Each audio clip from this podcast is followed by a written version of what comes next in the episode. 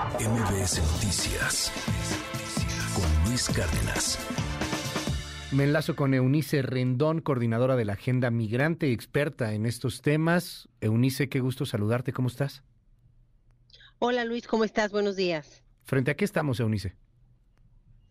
Bueno, pues creo que estamos ante varias situaciones y nos vamos enterando cada día de una distinta. Primero, yo pondría sobre la mesa lo que sucedió la semana pasada, que es este acuerdo que el presidente Biden eh, está llevando a cabo con los congresistas republicanos ante la amenaza de no darle presupuesto para Ucrania e Israel pues han negociado algunas medidas pueden ser agravar también la situación, Luis, porque le están pidiendo restringir visas humanitarias, restringir refugio, aumentar deportaciones expeditas. Hay el peligro de reinstalar el programa de Quédate en México que, que tanto comentamos contigo y que fue tan violatorio a los derechos humanos y promesa de campaña de Biden terminar y que se tardó poderlo hacer por todas las demandas también de los republicanos que se interpusieron eh, en todo el proceso.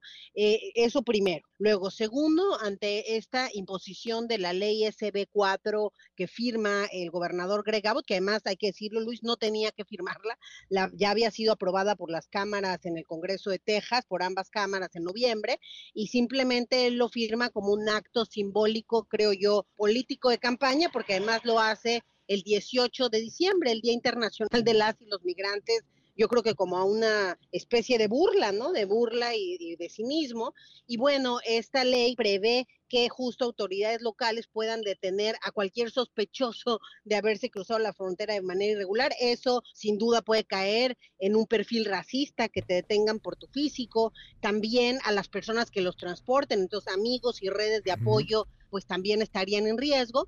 Y bueno, claro, esto como ya se mencionaba ahorita, seguramente ya, además de AILA y ACLU, que son esas grandes asociaciones de defensa de derechos civiles, va a haber más demandas. El gobierno mexicano mismo pues ha también dicho que va a hacer lo propio porque pues están previendo deportar a la gente a México sin un acuerdo previo con el país. Y bueno, y luego el cierre de, de estos puntos fronterizos como Eagle Pass, que tiene pérdidas diarias de más de 200 millones eh, de dólares para empresas de ambos lados de la frontera, ¿no? Además de las implicaciones que genera, pues ahora sí que a nivel de desorden en estos puntos fronterizos. Y por último, Luis, la llegada cada día de más migrantes a estos puntos fronterizos.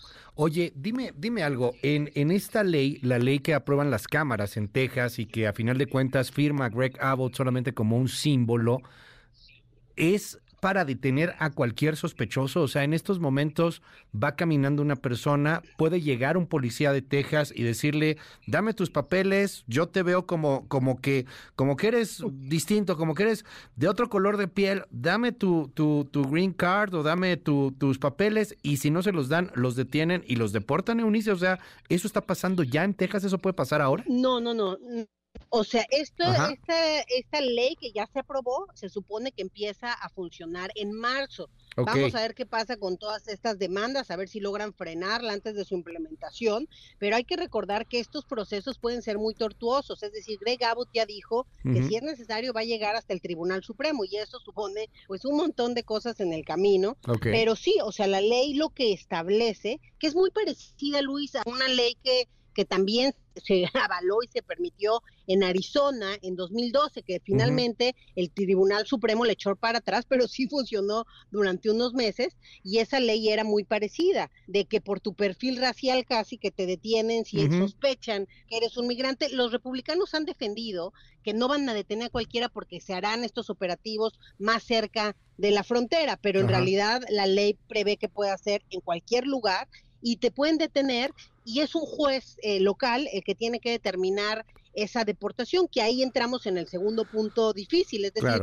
la migración es una facultad federal, entonces no puede ser, que fue, fue el argumento del Tribunal Supremo para echar para atrás la ley de Arizona LCB 1070 en su momento, en 2012, porque justo decía que los estados no tienen una facultad, es anticonstitucional, pues, porque no tienen la facultad migratoria, que es de la federación. Entonces, bueno, además de que no tienen la capacidad, etcétera, pero lo que sí genera, Luis, ya de inmediato, pues yo estaba escuchando muchos testimonios, pues es un cierta psicosis, ¿no? Miedo, este, alteración a la salud mental, no solo de los migrantes, de sus familias y de sus redes de apoyo, amigos, etcétera, porque también prevén que sea un delito eh, el transportar a personas sin documentos, ¿no? Entonces todo esto pues puede generar es, una Es importante ahí recalcarlo, empieza hasta marzo la ley, si es que eh, pasa, es un proceso tortuoso, esto es importantísimo también destacarlo para tener todo el contexto.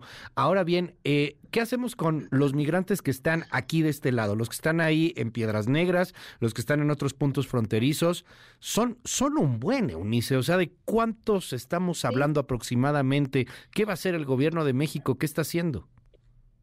Bueno, mira, em, incluso yo te diría, Luis, que 2023 rompió con todos los récords en términos de flujo, en términos de, solicitudes de refugio, más de 140 mil en México, lo que nunca antes habíamos visto. Pero además, en estos últimos meses y semanas, pues otra vez se han roto récords. Ha habido días y por eso son estos cierres, de, de cerca de 11 mil hasta 12 mil 500 detenciones por día que han realizado las autoridades estadounidenses y por eso es que están haciendo todas estas este, medidas.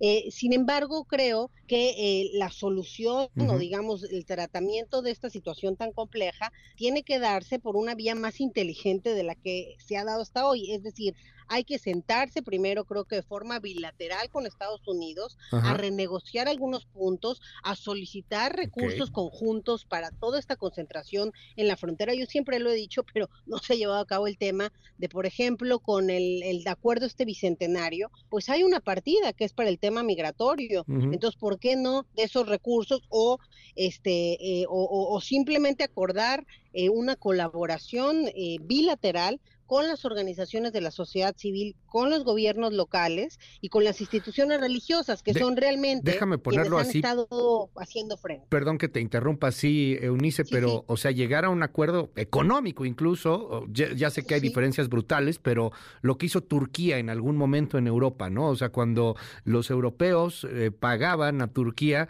pues por el asunto de migrantes y para que pues pudieran retenerlos de alguna manera ahí, eh, para que no llegaran a los, a los países europeos. O sea, algo así se tiene que buscar.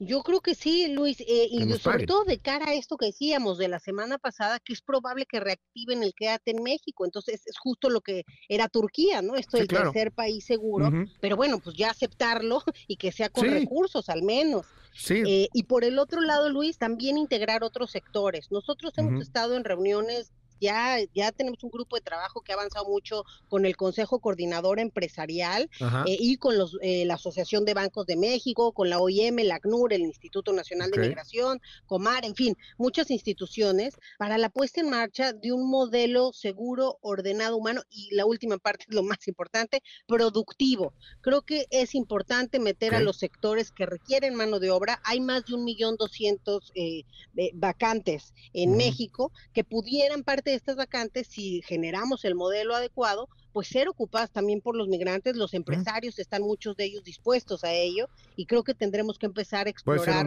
estas otras vías. Claro, puede ser un detonante económico interesante si se hace de manera inteligente, un, un detonante económico importante además, pero bueno, pues ya veremos si, si se puede eh, establecer el punto de razón, porque en estos momentos hay demasiada víscera, tanta víscera como para estar generando las pérdidas que nos dices de millones de dólares diario por el cierre de los puntos fronterizos para el tema de, de los ferrocarriles. ¿Qué está pasando ahí, Eunice? O sea, ¿cómo se cerraron? ¿Fue una especie de decisión unilateral de, de del gobierno de Texas?